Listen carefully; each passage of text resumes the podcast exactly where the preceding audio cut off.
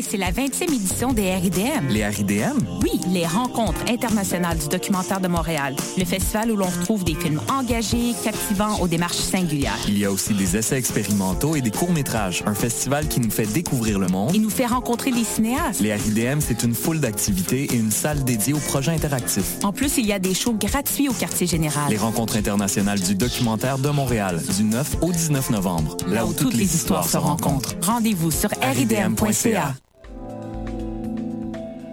Je soutiens la réussite des jeunes. J'assure la sécurité alimentaire. Je facilite l'accès à un logement convenable. Je brise l'isolement social.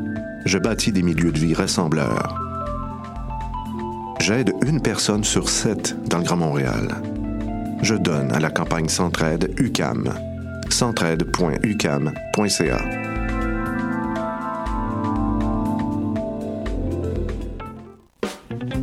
vendredis et samedis, le bar Le Record vous convie à ses soirées DJ présentées en collaboration avec choc.ca. Venez vibrer au son des années 40 à 70. Soul, funk, rock and roll, yéyé, go-go et bien plus. Le tout joué exclusivement sur vinyle. Pour l'occasion, la peine de bière est à 5,75. Ouvert tous les jours, le bar Le Record est situé au 76 22 rue Saint-Hubert, à deux pas du métro Jean Talon. Visitez notre page Facebook pour vous tenir informé de nos différents événements et promotions.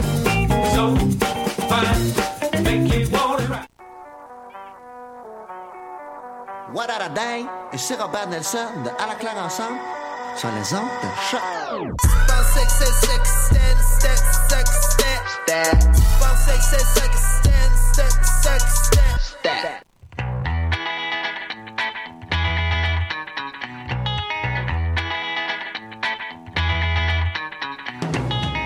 I wanna play for I want, I want, I want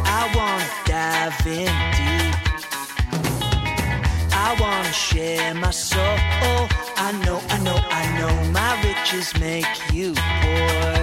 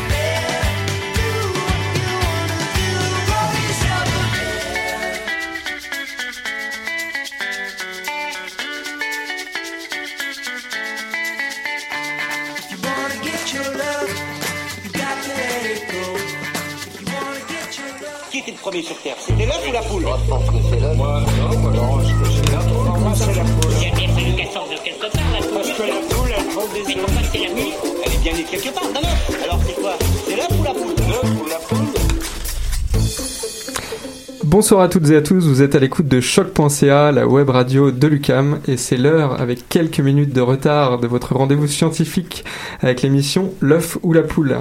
Alors j'espère que vous êtes bien réveillés, que vous êtes en forme, car aujourd'hui nous intéressons au rythme, au euh, rythme circadien, oui. Euh, autrement dit à notre horloge biologique interne. Alors certains d'entre vous savent peut-être déjà que le prix Nobel de physiologie et médecine cette année a été décerné à trois Américains, Jeffrey Hall, Michael Rosbach et Michael Young, pour leurs recherches sur le contrôle des rythmes circadiens. Mais alors ce soir nous irons encore plus loin car nous parlerons des impacts de cette horloge biologique sur notre cerveau. Et pour cela nous recevons Valérie Mongrain. Bonsoir Valérie Mongrain. Bonsoir. Alors, euh, vous êtes professeure adjointe au département de neurosciences de l'Université de Montréal et également chercheuse au Centre d'études avancées en médecine du sommeil de l'hôpital du Sacré-Cœur. Et avec vous ce soir, nous parlerons de cette plasticité cellulaire qui euh, a lieu dans notre cerveau et qui est influencée par les rythmes euh, circadiens. Et on verra avec vous Oh. ce que c'est exactement les rythmes circadiens. Entre autres, influencé par tellement de phénomènes. Oui, en- plasticité. influencé entre autres. Ce soir, on va se concentrer sur ça. Euh, on a avec nous évidemment euh, Nadia Lafrenière et Élise Vendôme ce soir pour nous parler d'un problème mathématique à la frontière de l'informatique. Bonsoir Nadia, bonsoir Élise. Bonsoir. Bonsoir. Alors vous allez nous en dire plus ce soir sur ce fameux problème mathématique, je n'en dis pas plus. Et nous recevrons aussi Gwendal Henry et Delphine Lobé pour nous parler de cette plateforme québécoise qui est érudit et qui permet un accès libre à la recherche en sciences humaines et sociales. Bonsoir à vous. Bonsoir. Bonsoir Gwendal, on t'a privé de micro, alors on te fait signe. Ceux qui nous regardent sur Facebook pourront euh, te voir. Et euh, vous nous parlerez aussi de ce nouveau projet, le projet Salon, qui est porté par la plateforme Érudit. Voilà. Très bien, et ben c'est parti pour l'œuf ou la poule.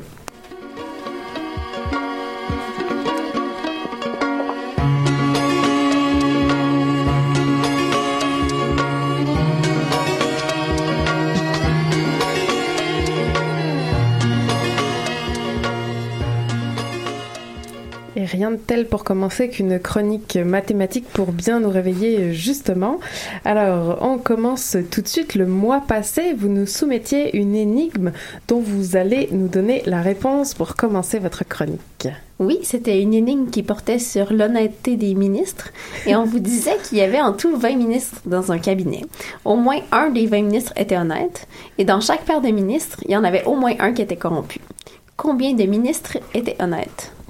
Pour répondre à la question, il suffit de prendre un ministre honnête, par hypothèse on sait qu'il y en a au moins un, et de le mettre en paire avec tous les autres ministres. Comme au moins un ministre par paire est corrompu, tous les autres doivent être corrompus.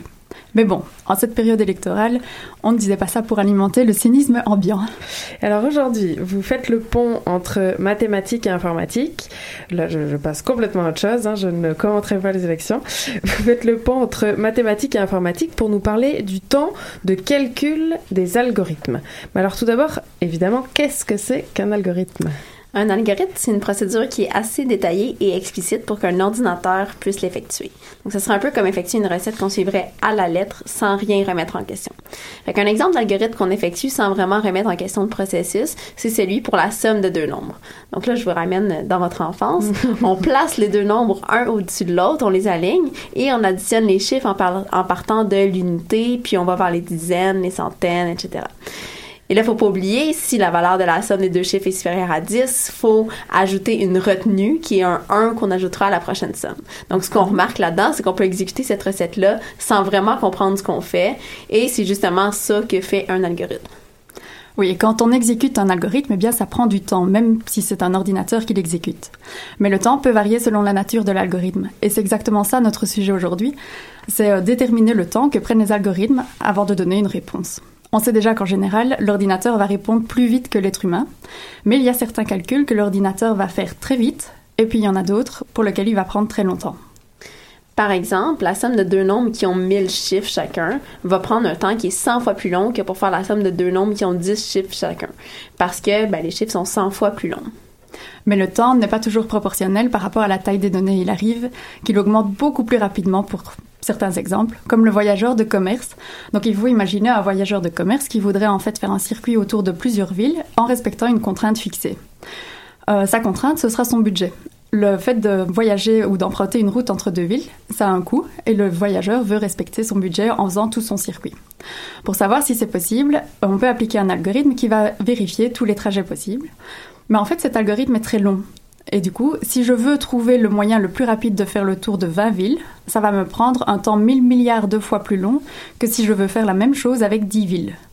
Donc dans ce cas-là, le temps d'ex- d'exécution n'est pas vraiment, n'est pas du tout proportionnel au nombre de villes. Fait qu'on va distinguer les problèmes qui sont plutôt rapides, donc même avec beaucoup de données, des autres problèmes qui sont plus lents. Donc on va appeler les problèmes rapides des problèmes P et des problèmes et, et les problèmes NP, ben ça va être ceux qu'on ne sait pas résoudre euh, dans un temps raisonnable. Donc les rapides P et les ceux qui prennent plus de temps NP. Oui. NP un peu comme non P. D'accord. les, les rapides c'est P. Donc, on va parler aujourd'hui de quelques problèmes simples qui sont des problèmes P. OK. Euh, le problème de déterminer, par exemple, si un entier est un nombre premier, donc c'est-à-dire si ses seuls diviseurs sont 1 et lui-même, ça c'est un problème P. Ou encore si je veux un- trier un tableau de nombres en ordre croissant, ben ça c'est un problème facile à faire. Donc c'est encore une fois un problème P.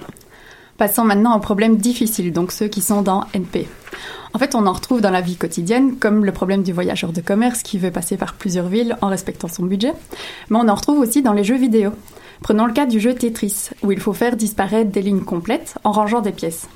Un joueur qui a devant lui un écran partiellement rempli et qui connaît la suite des pièces qui arrivent, est-ce que ce joueur peut décider s'il parviendra à jouer pour obtenir un écran vide ou non? Eh bien, la réponse est oui, mais elle est difficile à obtenir quand il y a beaucoup de pièces.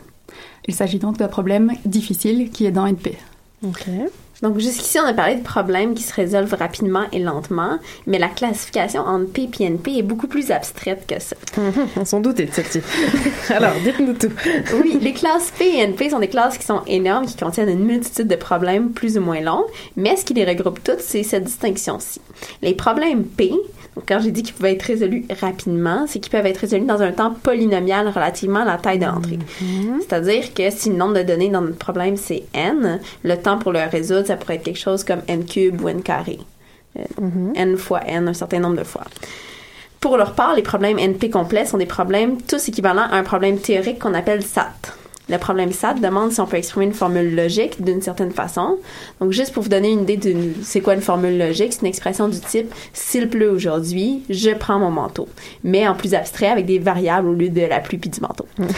Donc, en gros, on peut prendre n'importe quel problème NP complet, exprimer ce qu'on cherche sous forme d'une formule logique, puis résoudre le problème SAT. Mais SAT, on sait qu'il est très long à résoudre. C'est pour ça qu'on dit que ben, ça, c'est les problèmes qui sont longs. C'est ceux qui ressemblent à SAT. Et en fait, dans les problèmes qui sont longs, donc dans les problèmes qui sont NP, il y en a de très nombreux problèmes qui sont très différents les uns des autres. Et pour ces problèmes-là, on n'arrive pas toujours à montrer qu'ils sont dans P. Par conséquent, la plupart des mathématiciens et des mathématiciennes pensent que P est différent de NP. Par exemple, le problème SAT, dont on a déjà parlé tout à l'heure, utilise la logique et est dans NP. Et c'est conceptuellement très différent du problème concernant le jeu Tetris ou encore du problème du voyageur de commerce. En gros, on ne sait pas bien si P est égal ou différent de NP. En fait, on n'a pas la réponse avec certitude. Mhm. Euh, il s'agit d'une question à un million de dollars posée par un essu. Non, mais il y a vraiment un prix d'un million de dollars Ah, attaché. là. ok. C'est pas, C'est pas une blague, c'est pas juste une expression. Euh, donc, il y a- il y, a un prix d'un million de dollars qui est euh, offert par un institut de mathématiques célèbre, le Clay Mathematics Institute, qui a été offert en l'an 2000 parmi les sept problèmes du millénaire. Donc, comme on ne sait pas la réponse, la plupart des résultats de complexité commencent par l'expression si P est différent de NP, alors, et là, on a la suite de l'affirmation. Et régulièrement, il y a des tentatives de réponse en fait à ce problème du, millénaire, de savoir si P est égal à NP ou n'est pas égal. Eh oui, un million de dollars, ça sollicite euh, les esprits, oui. Et toutes ces tentatives, elles sont diffusées sur Internet et soumises à l'approbation de la communauté scientifique. À ce jour, en fait, on compte plus de 100 tentatives de preuve. Et il y en a une très récente qui date de cet été, qui a suscité beaucoup d'intérêt malgré le scepticisme grandissant autour de toutes ces tentatives. Donc un scientifique allemand soutenait que P était différent de NP, mais malheureusement, comme pour toutes les autres tentatives, il y a une erreur dans sa preuve et donc il a retiré euh, son papier d'Internet. Et donc on ne sait toujours pas si P est égal à NP. Ok, et donc maintenant la fameuse question de toute cette chronique mathématique. Euh, en quoi la solution de ce problème, hein, que je ne remets pas en question visiblement, mais ça a l'air important, mais en quoi ça aurait un impact sur notre vie de tous les jours? Jusque-là, j'avoue que je n'ai pas trop compris. Ben, si P égale NP, ça veut dire que les problèmes difficiles seraient en fait faciles. Euh, mais il faut savoir, par exemple, que la cryptographie, donc le, le cryptage de nos données sur Internet, ça repose sur des problèmes qui sont réputés difficiles, par exemple l'écriture d'un nombre en un produit de nombre premier. Si ce problème-là devient facile, ben, ça veut dire que c'est facile aussi de décrypter les données sur Internet. Euh, bon, heureusement, montrer qu'un problème est facile en théorie, ça veut pas dire qu'en pratique, il y a un algorithme efficace pour le faire. Donc, selon la preuve donnée pour P égale NP, il y aura encore sûrement de la marge pour mettre nos données à l'abri. Ok. Bon. Alors on va rester sur une énigme pour cette chronique mathématique. On vous écoute. Aujourd'hui, on vous propose une énigme avec des œufs et des poules. Donc, si vous avez 400 poules qui pondent 400 œufs en 400 jours, combien d'œufs pondront 200 poules en 200 jours? Ok. Alors, si 400 poules pondent 400 œufs en 400 jours, combien d'œufs pondront 200 poules en 200 jours? C'est Ok. ça. Alors, dans le studio, le défi est lancé. À la maison, vous avez tout le temps, c'est l'avantage. Ben, merci beaucoup, en tout cas, les filles, pour cette chronique mathématique. On vous retrouve très bientôt. Merci.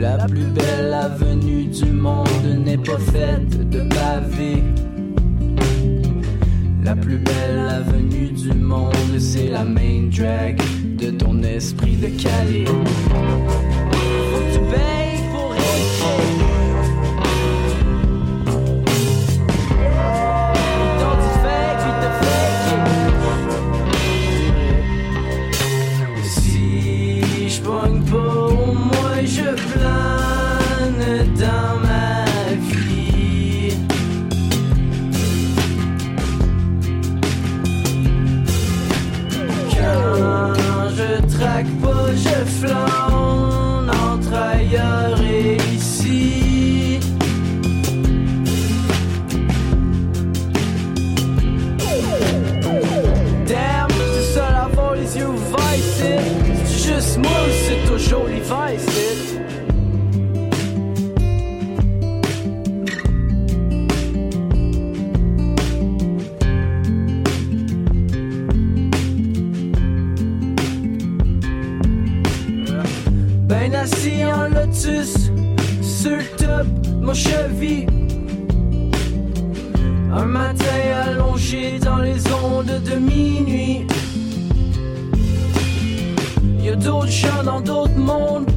qui vivent ce que j'évite.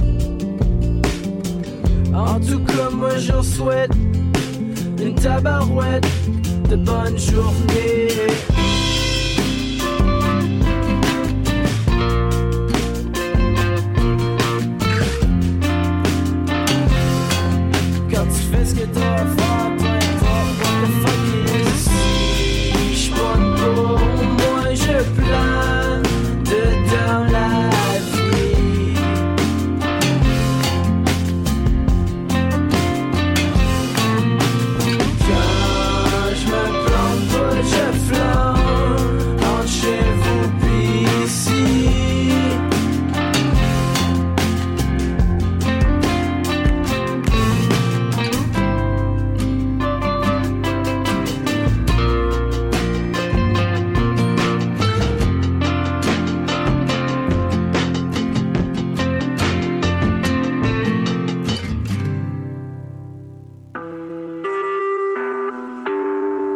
Choc pour sortir des ondes.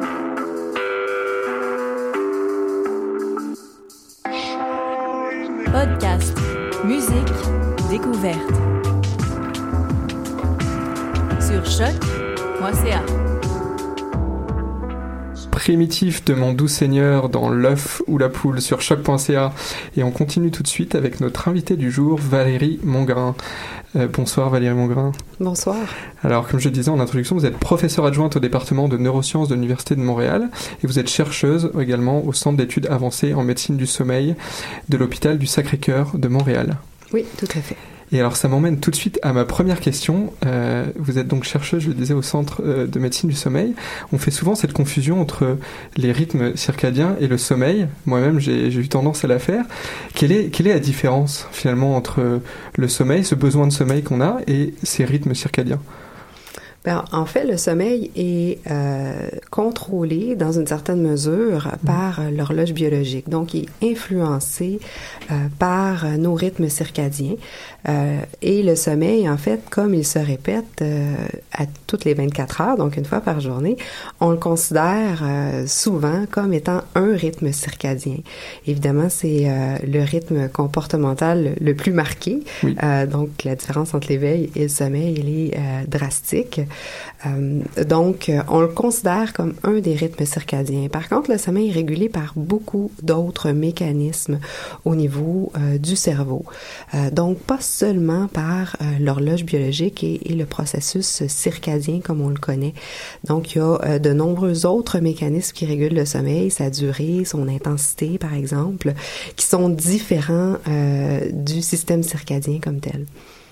Est-ce qu'on a d'autres exemples que le sommeil qui dépendent du, euh, du rythme circadien? L'horloge biologique chez les mammifères contrôle de très nombreux rythmes circadiens. Euh, donc, un rythme circadien, c'est un rythme d'environ euh, 24 heures. Euh, c'est environ 24 heures et ça vient du latin, en fait, euh, circa. Euh, pour euh, environ et diem pour une journée. Donc, euh, circadien, ça vient de circa et diem du latin. Euh, donc, à l'intérieur des mammifères, euh, il y a de très nombreuses sécrétions d'hormones, par exemple, qui sont sous le contrôle de l'horloge biologique. Et donc, on dit que ces sécrétions-là d'hormones sont des, des rythmes circadiens également. Un bel exemple, c'est la sécrétion de mélatonine, qui est une hormone qui est impliquée euh, la préparation de l'organisme pour le sommeil, mais qui a également d'autres fonctions. Donc, la mélatonine euh, suit un rythme circadien. Elle est sécrétée majoritairement la nuit et elle est indétectable pendant la journée. Une autre hormone, par exemple, c'est le euh, cortisol chez l'humain ou la corticostérone chez les autres mammifères, qui est euh, sécrétée selon un rythme circadien. Euh, on a au début de la période active un maximum de la sécrétion de cortisol et pendant la nuit, euh, on a une, euh, une baisse, un niveau minimum de, cortisol. Un troisième rythme circadien que je pourrais vous présenter, c'est la température corporelle. Le rythme de température corporelle est sous très fort contrôle de, de notre horloge biologique. Généralement, on a des températures corporelles plus élevées pendant la journée et plus basses pendant la nuit. Mais pour être un rythme circadien, euh, ces rythmes-là euh, doivent avoir la propriété, en fait, de continuer à osciller euh, sans indice de temps euh, qui viendrait de l'environnement. Euh, donc, les rythmes circadiens ont vraiment une origine interne à, l'organisme. Ouais, ça c'est intéressant de le noter dès le début, en effet, oui. Donc, qui est complètement indépendante finalement du, du jour et de la nuit, par exemple. Oui, tout à fait. Pour être un rythme circadien, euh, en fait, le rythme doit venir de l'intérieur des organismes. Donc, l'origine doit être endogène. Euh, et euh, dans, en absence de tout indice de temps, euh, un des indices de temps très marqués, c'est le cycle lumière-obscurité euh, sur, sur la planète sur laquelle on vit. Mais il y a d'autres types d'indices de temps qu'on appelle des, des synchroniseurs qui vont synchroniser, ajuster l'heure de notre horloge à tous les jours. Euh, c'est un des rôles de l'horloge biologique de nous permettre de nous adapter justement à l'environnement dans lequel on vit et donc au cycle lumière-obscurité. Par contre, pour étudier les rythmes circadiens et leur origine endogène, on va placer les organismes, que ce soit les humains, euh, les rongeurs, les plantes euh, ou les bactéries même, dans des conditions constantes, donc sans aucun indice de temps. On va euh, se débarrasser de, du cycle lumière-obscurité, des variations de température, par exemple, qu'on retrouve sur la, sur la planète, euh, pour vraiment révéler euh, qu'est-ce qui se passe avec les propriétés de l'horloge biologique chez un organisme. Est-ce que vous pourriez nous raconter, par exemple, la première expérience, euh, bah, je sais pas si c'est la première, là, mais en tout cas, une expérience qui avait été faite chez l'humain où, en effet, un homme était privé euh, de, de, enfin, était resté dans l'obscurité, finalement, complètement, et c'est là qu'on s'était rendu compte que c'était interne. Est-ce que vous pourriez nous, nous en donner un peu les détails de cette expérience? Oui, dans les premières expériences, en fait, qui ont été faites chez l'humain, euh, il y a euh, des, euh, des, un homme que je me souviens en particulier, selon sa propre volonté, qui a descendu dans une caverne, en fait, très profonde, où il y avait des conditions constantes, d'aucune lumière, qui venait de l'extérieur, et des- des conditions constantes d'humidité, très humide également, mais constante. Puis à ce moment-là, euh, la personne euh, qui était un, un scientifique, en fait, a continué de noter euh, les heures à laquelle il se couchait et il se levait, par exemple, le rythme circadien le, le plus marqué, là, éveil-sommeil. Et on a retrouvé chez cette personne-là qui avait un cycle régulier qui était de plus de 24 heures, par exemple.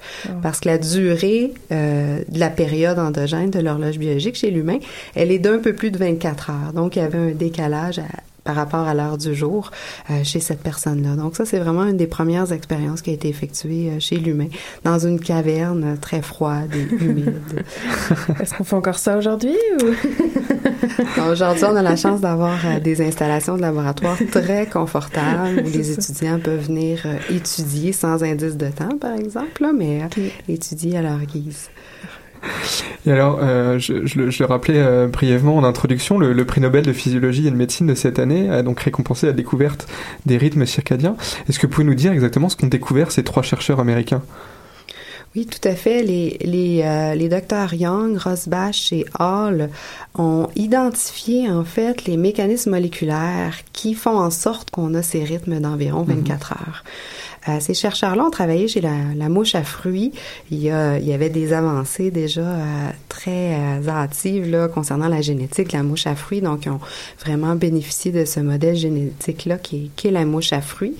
Et ils ont identifié vraiment les gènes euh, qui font en sorte que euh, on a euh, des rythmes, des cycles au niveau euh, de la production d'ARN messager et de la production de protéines qui se répètent selon un cycle d'environ 24 heures. Donc, en particulier, ces chercheurs-là ont identifié le gène période, qui a été nommé bien inspiré, comme plusieurs des gènes de l'horloge, comme clock également. Un autre des gènes de l'horloge que ces chercheurs-là ont découvert. Euh, qui sont qui font partie d'une boucle de rétroaction moléculaire où certains gènes sont exprimés. Euh, il y a production de protéines et les protéines vont revenir inhiber leur propre expression et tout ça va vraiment maintenir un rythme d'environ 24 heures. Et on retrouve ces mécanismes-là euh, très très similaires avec les gènes période et clock également chez les mammifères, euh, donc chez l'humain, avec un petit peu plus de redondance en fait. Et oui, c'est la question qu'on allait vous poser, parce que ces, trois chercheurs ont plutôt travaillé sur la mouche à fruits, mais est-ce que tout ça est vraiment transposable chez l'humain euh, de manière assez euh, euh, identique? Ben, au niveau de la mécanique moléculaire, oui, euh, c'est vraiment très près. On retrouve là cette boucle de rétroaction moléculaire que je vous décrivais, euh, qui est pratiquement une copie conforme de celle qui est observée euh, chez euh, chez la mouche à fruits. Euh, par contre, on a plus d'éléments. Il semble y avoir euh, certains niveaux de euh, comment on dirait, du fine-tuning, là, d'ajustement Oui, euh, oui. de, de la boucle. fine Quelque chose de très fin. Très fin, euh, qui, euh, étant donné la complexité puis la répétition des, des éléments.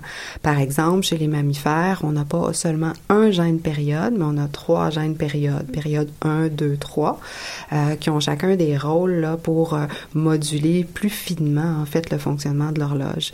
Mais vraiment, on retrouve là le, le mécanisme de base qui a été identifié par ces chercheurs-là, euh, récipiendaires du prix Nobel.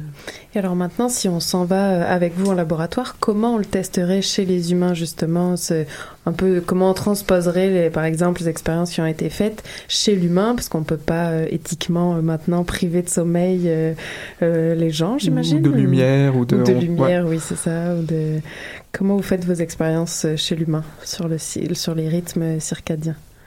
En fait, il y a plusieurs protocoles qui ont été euh, élaborés pour étudier les rythmes circadiens chez l'humain.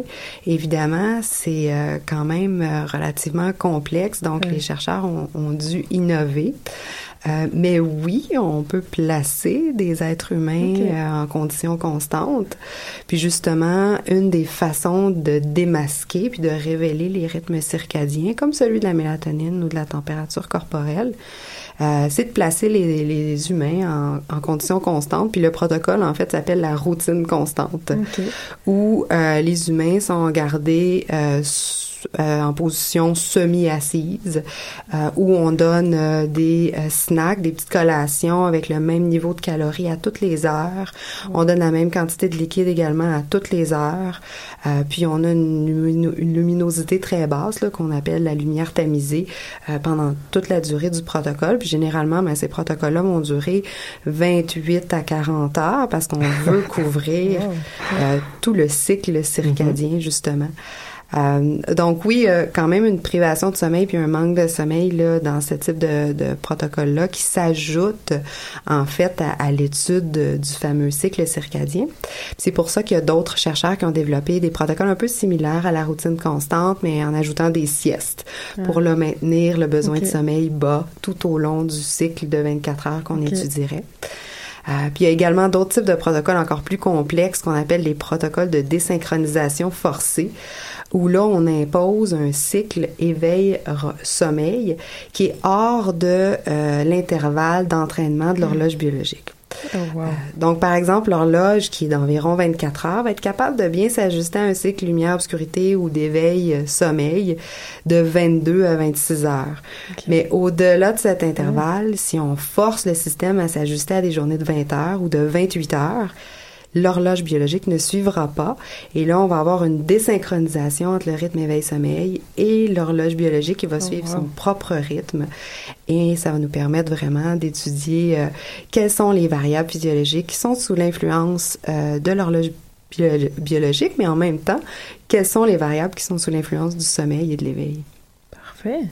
Ben, on va déjà, je pense, s'en Oui. aller euh, en, en pause, mais on reviendra en, en deuxième partie d'émission avec euh, vos recherches à, à vous plus particulièrement sur les effets des rythmes euh, circadiens sur, sur le cerveau. Mais on va pas en dire plus, on garde le suspense après la pause. Merci beaucoup.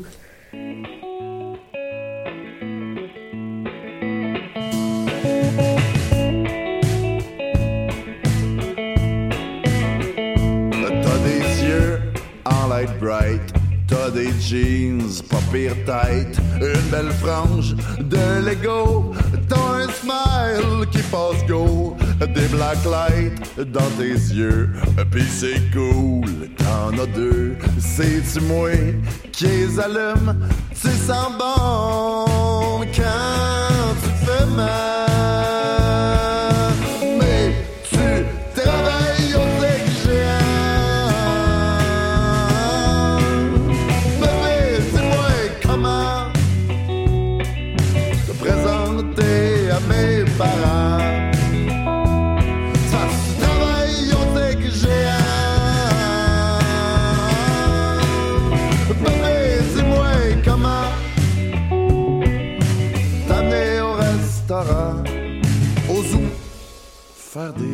enfants pour les amener gaiement.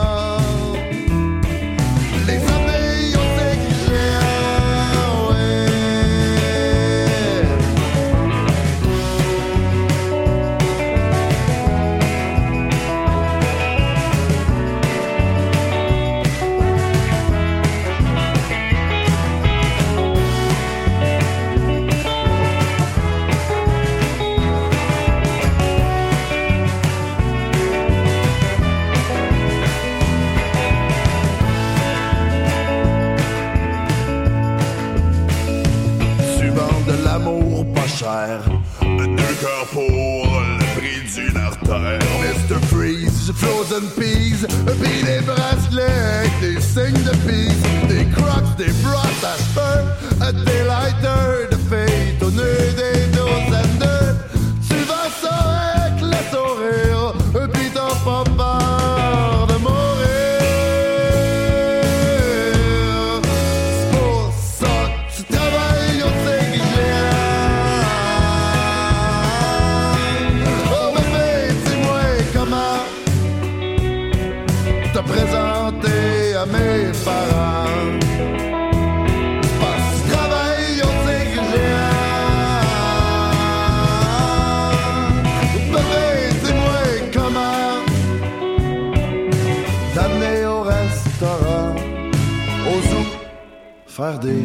enfants pour les amener gaiement.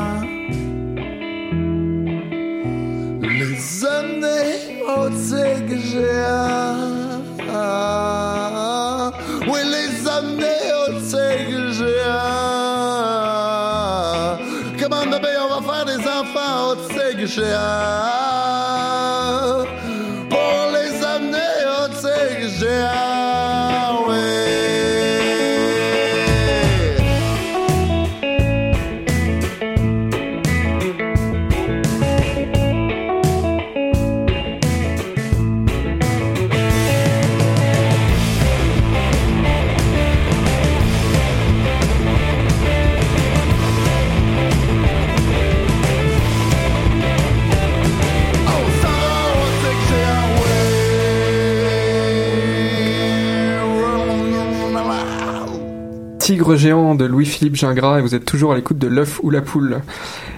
Et nous sommes toujours avec Valérie Mongrain, euh, qui est donc notre invitée ce soir, professeure adjointe au département de neurosciences de l'Université de, Mont- de Montréal et qui est spécialiste des rythmes circadiens. Et en tant que spécialiste des rythmes circadiens, c'était pas facile à dire, j'ai réussi cette fois, vous êtes intéressé à un organe particulier qui est notre cerveau. Alors comment est-ce qu'on en arrive à, à- à faire la, le lien entre les, les rythmes circadiens et le cerveau, la santé de notre cerveau? C'est assez facile compte tenu euh, de toutes les découvertes qui ont été faites Mhm. suite justement à- aux fameux mécanismes moléculaires qui ont été euh, identifiés par les récipiendaires du prix Nobel. Parce que euh, ce qu'on sait, c'est que les mécanismes moléculaires, en fait, ne contrôlent pas seulement une, une cyclicité circadienne, un rythme, les rythmes circadiens, mais également les fonctions cellulaires. Et les fonctions cellulaires au niveau du système nerveux central, au niveau du cerveau, ben, c'est la communication neuronale. Euh, c'est l'apprentissage, la plasticité. Euh, donc, on, on sait, euh, étant donné qu'on comprend de mieux en mieux, en fait, comment les gènes sont régulés, puis comment les gènes de l'horloge peuvent contribuer à exprimer certains ondes gènes, euh, on comprend euh, de mieux en mieux, en fait, l'influence sur euh, plein de protéines, euh, plein de variables liées au fonctionnement neuronal euh, en tant que tel. Alors nous, on s'est intéressé à certaines familles de molécules qu'on appelle les molécules d'adhésion. Euh, Ce sont des molécules d'ancrage physique qu'on retrouve entre les cellules. Puis il y a plusieurs familles, plusieurs systèmes de molécules d'adhésion qui ont des rôles très importants au niveau du système nerveux central, comme par exemple au niveau de la synapse. Euh, donc la synapse, c'est l'unité de communication entre, entre deux cellules neuronales. Et il y a euh, un, un paquet, en fait, de, de molécules d'adhésion qui se retrouvent au niveau de la synapse. Puis nos travaux sur les molécules d'adhésion euh, ont donné lieu, en fait, à l'identification de certains éléments régulateurs au niveau de ces gènes-là euh, qui pouvaient être contrôlés par les gènes de l'horloge eux-mêmes.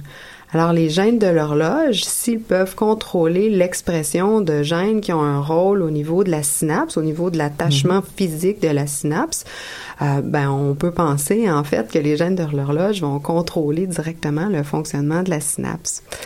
Alors ça va se traduire comment ça? Est-ce que en fonction de, du rythme circadien, la, la synapse va, va être par exemple plus ou moins forte, plus ou moins euh, euh, plus ou moins de connexion entre voilà, les neurones. plus ou moins de ou- connexion entre les neurones? Comment ça se traduit exactement?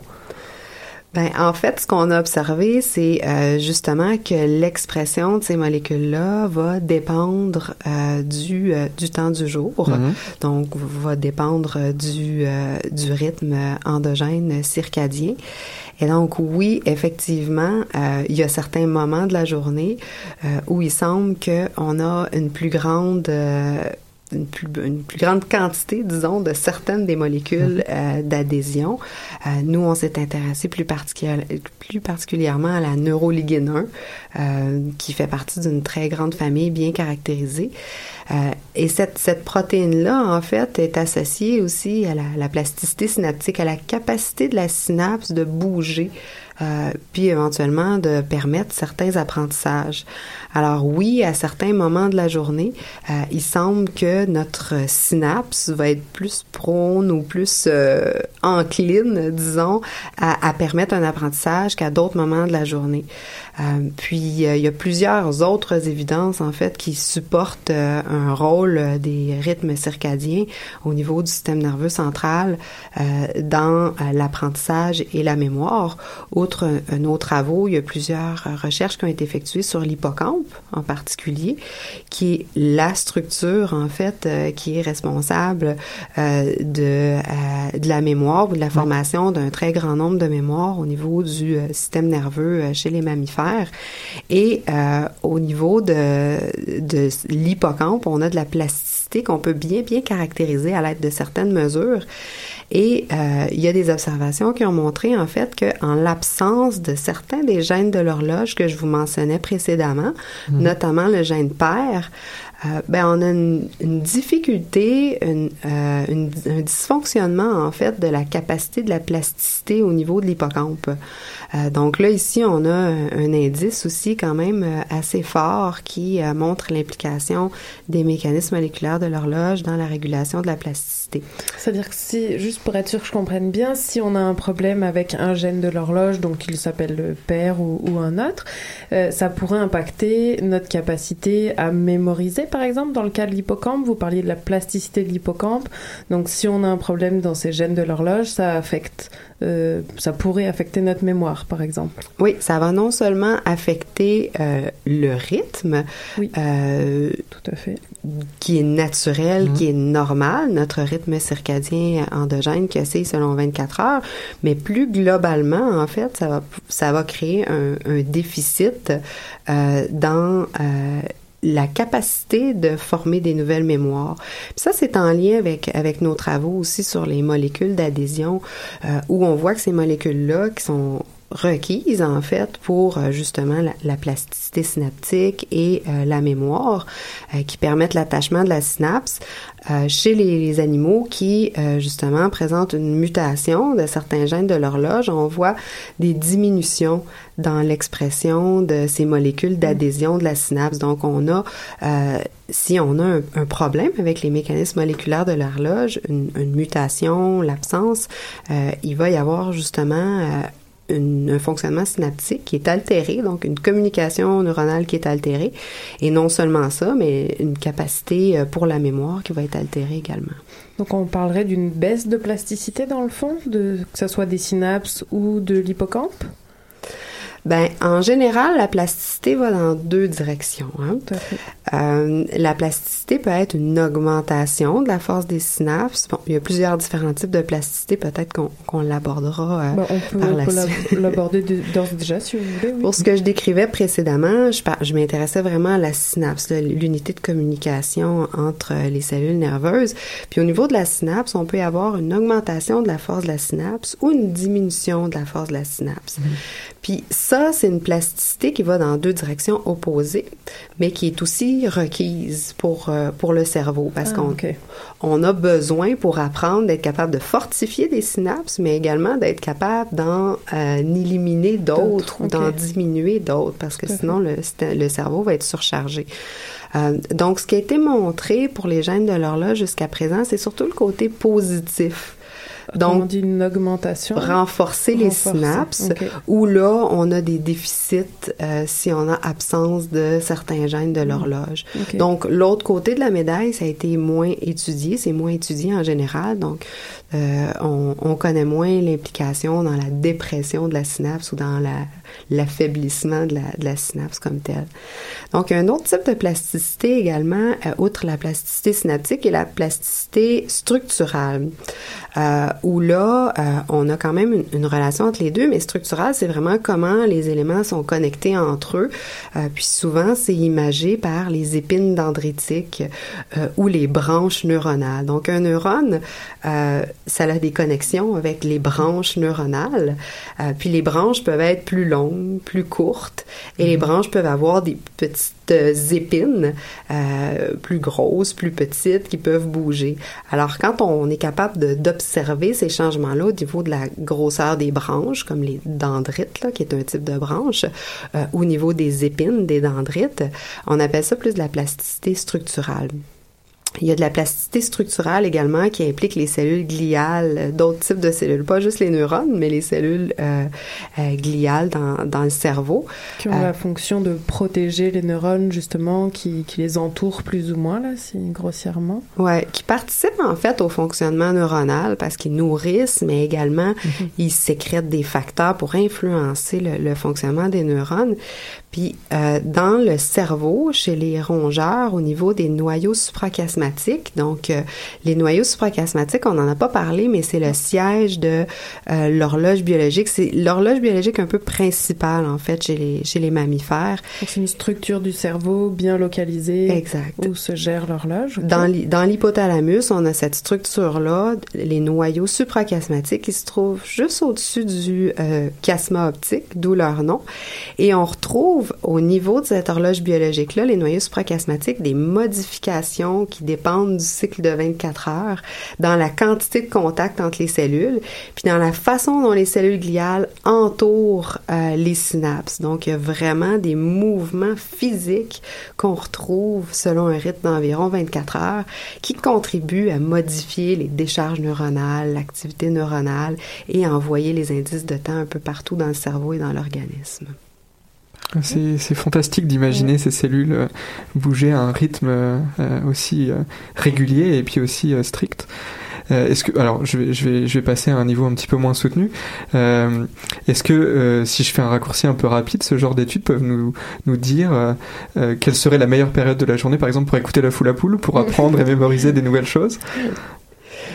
Euh, oui, mais Oui. euh, c'est sûr qu'il y a des différences entre les individus. Ah, ça varie quand même entre les individus, ouais. Oui, quand même. Donc, euh, c'était justement le, le sujet de ma thèse de doctorat. euh, Et oui, les gens en du soir et les gens du, du plutôt du matin. Oui, tout à fait. Donc, on va suspecter qu'au niveau moléculaire et plasticité, il va quand même y avoir des différences entre les individus.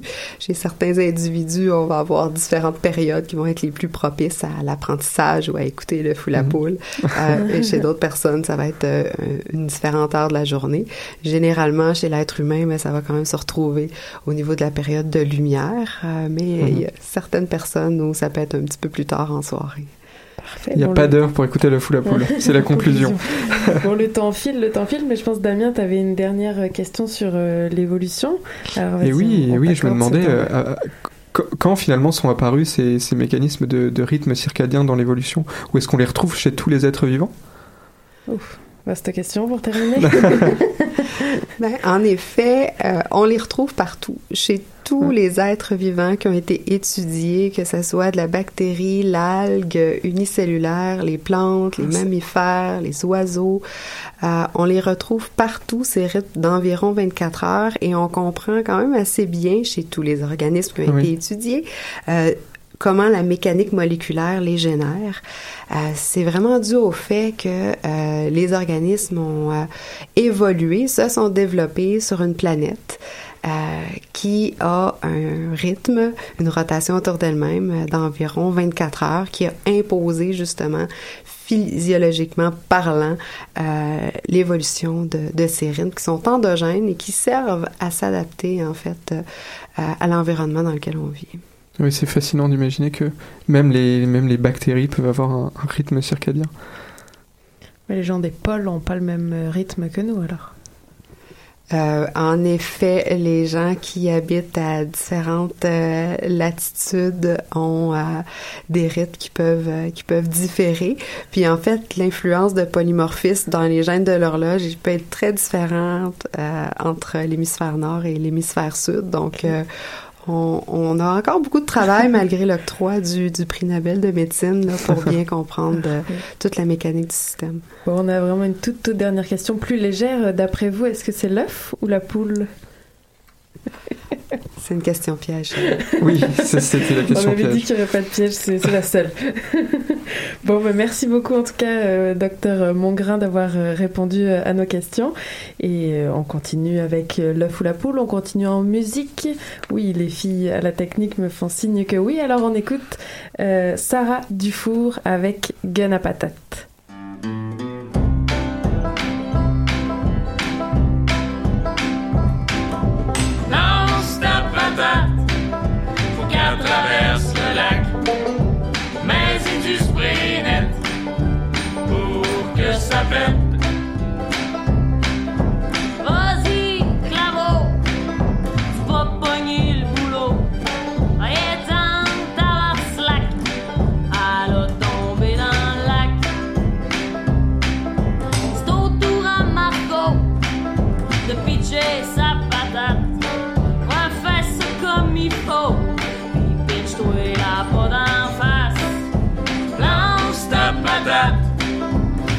Faut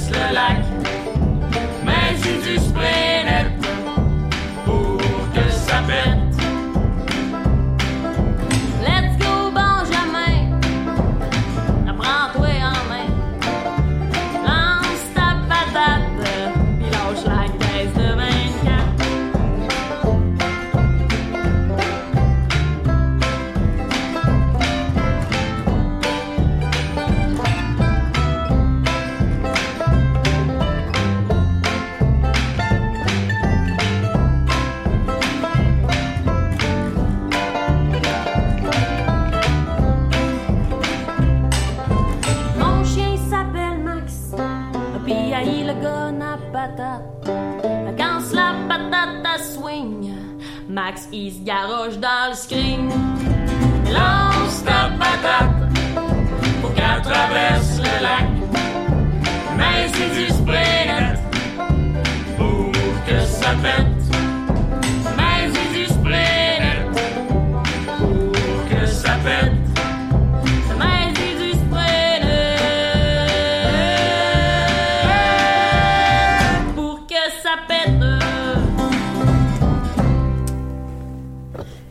Écoutait Sarah Dufour avec Gun à patate. On continue tout de suite dans l'œuf ou la poule.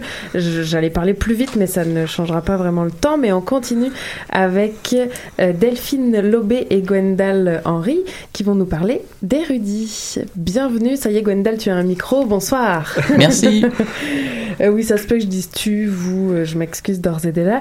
On commence tout de suite. Présentez-nous la plateforme. C'est quoi Érudit pour les gens qui ne connaissent pas encore? Dites-nous tout. Érudit, ça a été fondé il y a à peu près 20 ans. On aime bien dire que ça a été fondé juste avant Google. Juste pour rappeler, c'était vraiment la préhistoire du web. Donc à l'époque, quand vous vouliez euh, chercher quelque chose, bah, il n'y avait pas de Google, il y avait des répertoires. Est-ce que l'action euh, l'action a aussi bien évolué en bourse? Non, mais sans but lucratif, c'est un peu, un peu moins intéressant financièrement. Donc ça a été fondé en fait pour permettre aux revues savantes bah, de passer au numérique à l'époque. Euh, donc c'est ça, le web était il y a 20 ans, pas ce qu'il est maintenant. Et euh, bah, a été fondé, c'est ça, par euh, les presses universitaires de Montréal. pour faire passer leurs trois revues au numérique, puis ça a bien marché. Les universités se sont dit, bah, quitte à faire une plateforme, eh ben, on va permettre aux autres universités d'embarquer. Et finalement, quatre ans plus tard, bah, il y a l'UCAM qui a embarqué, l'Université Laval et l'UDEM pour mutualiser finalement l'investissement qu'elles allaient faire bah, dans une techno. Donc petit à petit, ça continue de grossir. Et ben, on est passé du départ à 3-4 revues. Aujourd'hui, on est à peu près à 180 revues. Bah, L'idée, c'est de mutualiser toujours l'investissement qu'on fait dans une techno euh, et de la partager à tous et puis d'offrir le maximum de visibilité, pareil, euh, à ces revues-là. Et donc c'est un accès libre, hein. c'est en accès libre. Exact. Au départ, ça a été fondé dans l'idée vraiment d'offrir à tous euh, bah, l'accès aux recherches euh, qui sont faites par les chercheurs québécois ou canadiens. Et puis en euh, 2008, ils se sont dit, bah, c'est vrai qu'on on veut permettre aux, aux revues d'être finance- d'être diffusées, mais il faut aussi leur donner des financements. Et donc, en, il y a à peu près 10 ans, ils ont mis une barrière de restriction pour justement vendre les deux dernières années. Euh, et là, on revient en arrière en se disant, ben, euh, ok, il faut qu'on continue de financer ces revues-là parce qu'elles ont besoin d'un financement euh, pour payer, par exemple, un, assistant d'édition ou, euh, par exemple, euh, les droits pour euh, l'achat d'un visuel, choses comme ça. Donc, euh, elles ont besoin d'argent, mais on doit quand même permettent à tous d'avoir euh, l'accès au maximum à ces articles. Donc là, on revient vers un accès libre. On a diminué la barrière qui était avant de deux ans à une année cette année. Donc un accès le plus libre possible, toujours en continuant de soutenir ces revues-là, finalement, bah, dans leur transition vers le numérique et financièrement aussi. Alors, euh, un, un accès libre, fondé euh, par les presses universitaires de Montréal, donc des revues en français. Mais quel type de, de revues on trouve sur Érudit? Est-ce qu'il y a, euh, qu'est-ce, que vous pouvez nous donner comme exemple? Bah, comme vous le savez, la recherche en sciences pures, Oui. elle se publie plus en français. Oui. Parce que finalement, euh, tout se fait en anglais. Parce que le but, c'est d'être lu par tous, peu importe où on habite. Et euh, on, on va probablement avoir un gros débat un jour à la foule à poule sur, euh, sur ça. Ouais. Et- Anglais ou français? Bah, sur le, le type de langue. Ah. ouais. Ouais, on va, on va pas rentrer là-dedans, je pense Ouais, qu'on ouais, ouais. est déjà en retard. tout à fait, ouais. Mais on le sait qu'en sciences humaines sociales, c'est pas la même chose. Parce que on s'exprime pas de la même façon dans sa langue maternelle Absolument. que dans une deuxième langue. Et quand on étudie bah, la sociologie, la psychologie, l'anthropologie, bah, les objets de recherche ne sont pas les mêmes qu'on habite euh, en Oklahoma que à Chicoutimi. Alors que bah, le neutron, c'est le même finalement. Euh, Là, je, je- Plus ou oui. moins. Je sais pas Oui. ce qu'en pense euh, Docteur Mongrain sur Là, par exemple, je vois les cahiers de droit ou alors euh, revues de théâtre, revues de criminologie, drogue, santé et société, Géosciences Canada. Donc, euh, c'est vraiment très varié. euh, et donc, on vous hébergez, c'est ça, des revues, mais aussi des thèses, des rapports de recherche, des livres. Et, et là, aujourd'hui, vous allez nous, parler d'un autre projet plus, plus récent que vous avez appelé Salon. Alors, de quoi s'agit-il, ce projet-là? En fait, Salon, c'est né de, du constat qu'il y a beaucoup de revues. Donc la revue existe, le- la plateforme, pardon, depuis 98, 94 même? Avec 98, ouais. 98, c'est ça. Euh, mais qu'en fait, il y a des choses qui sont sur Érudit et dans notre revue qui sont bien antérieures à 98 parce qu'il y a aussi un travail d'archivage qui est très important. Donc il y a des, des numéros qui datent de- des années 50, 40, 20 même, je pense. Donc c'est vraiment énorme là, ce qu'on trouve. Et puis que euh, tout va très vite sur internet. Donc là c'était l'idée de proposer un espace où on peut le, le nom de salon ça veut dire qu'on s'installe on prend son temps on discute on jase. Donc c'est de mettre en avant en fait ces ressources qui sont euh, parfois anciennes et qui sont toujours euh, d'actualité en sciences humaines donc euh, sciences euh, et, euh, naturelles aussi également je pense. Ça vaut la peine d'aller se pencher sur ce qui s'est fait avant. Il y a des, beaucoup de questions qui ont déjà été traitées ou qui sont intéressantes de revoir parce qu'on a un point de vue rétrospectif intéressant soit parce que c'est toujours d'actualité, soit parce que ça permet de voir ce qu'on pensait autrefois d'un sujet. Donc c'était l'idée Oui. de, de remettre ça en avant en, en proposant des thématiques qui puissent intéresser tout le monde. Euh, donc voilà, Salon c'est ça, ça veut prendre son temps, ça veut mettre en avant aussi euh, la richesse des ressources qui sont en libre accès, qui sont euh, canadiennes, parce qu'on a eu un financement euh, pour ça euh, lié à Canada 150. Donc les premières thématiques qui ont été définies euh, sont en lien avec les enjeux de société euh, canadiens. Euh, c'est bilingue aussi, donc ça répond aussi à une volonté. euh, donc, le, euh, Gwendal l'a dit, les, les revues sont essentiellement en français, mais il y a aussi des revues anglophones. Et puis, un, beaucoup, un gros travail qu'on oublie d'érudit, qui est un travail de, de représentation qui est peut-être plus politique, de, de repenser un mode de financement des revues, mais aussi de fédérer des, des revues qui ne soient pas seulement francophones, mais de s'ouvrir au Canada, parce que les, les Canadiens, évidemment, avec euh, euh, le rage. Quand je dis Canada, je pense au rock, au reste du Canada. Euh, publie beaucoup en anglais dans des revues euh, américaines essentiellement, mais il y a aussi quand même des revues euh, anglophones canadiennes qui sont euh, pas centralisées. Donc c'était aussi de montrer qu'il y a des revues qui sont pas sur érudit, mais qui sont canadiennes et qui sont intéressantes. Donc essayer de, de faire parler les, les communautés. Euh, euh, au niveau pan-canadien et pas seulement euh, québécois. Donc c'était l'idée de d'inviter des chercheurs, mais aussi des gens de la société à discuter des mêmes problématiques en se servant des bases de données, des articles qui sont dans les revues savantes de sciences humaines et sociales, euh, pour euh, inviter les gens à donc découvrir ce qui existe déjà et de prendre son temps pour réfléchir, en n'oubliant pas que euh, que la recherche ça prend du temps et qu'on a du temps pour réfléchir et qu'on n'est pas obligé de se précipiter sur des informations qui sont pas vérifiées, qui sont euh, jetées à brûle pourpoint euh, dans la sphère. Et alors comment ça se matérialise là euh, euh, Quelle est le- par exemple euh, la dernière thématique que vous avez abordée? Eh bien, elle est toute fraîche. Est-ce qu'elle est déjà officiellement lancée? Je, Gwendal me fait oui, Oui. donc on peut en parler. donc cette semaine, c'est la, la semaine du libre accès, qui est une semaine mondiale. Donc on, on essaie de mettre en Oui. avant ces initiatives-là. Donc là, on a produit un numéro qui va parler des enjeux de la diffusion savante, donc en sciences humaines essentiellement parce que c'est notre catalogue. Euh, donc il va évoquer ces enjeux-là qui sont les enjeux de financement, d'accès libre. Euh, d'évaluation par les pairs, etc., qui vont pouvoir être euh, euh, développés dans ce numéro qui va rester ouvert, qui nous sera donc consacré aux enjeux de la diffusion Mhm. savante. Et là, on a consacré des articles au libre accès. Donc, il y a un article de Vincent euh, Larivière, qui est le directeur scientifique d'Érudit, que vous connaissez Oui, dans on- l'émission. qui- pose les enjeux de, de l'accès libre, euh, ce, que, ce que le numérique a fait à l'édition savante. On a des analyses aussi de, de l'intérêt pour les revues sur leur diffusion au niveau des statistiques euh, de fréquentation de leurs revues, selon qu'elles sont en libre accès euh, immédiat ou restreint, donc avec la barre mobile. Et puis des portraits de revues aussi qui ont choisi le libre accès, qui nous expliquent pourquoi elles ont fait ce pari-là, qui sont des, des revues qui sont déjà anciennes, donc qui sont euh, euh, vraiment des institutions euh, euh, au niveau québécois.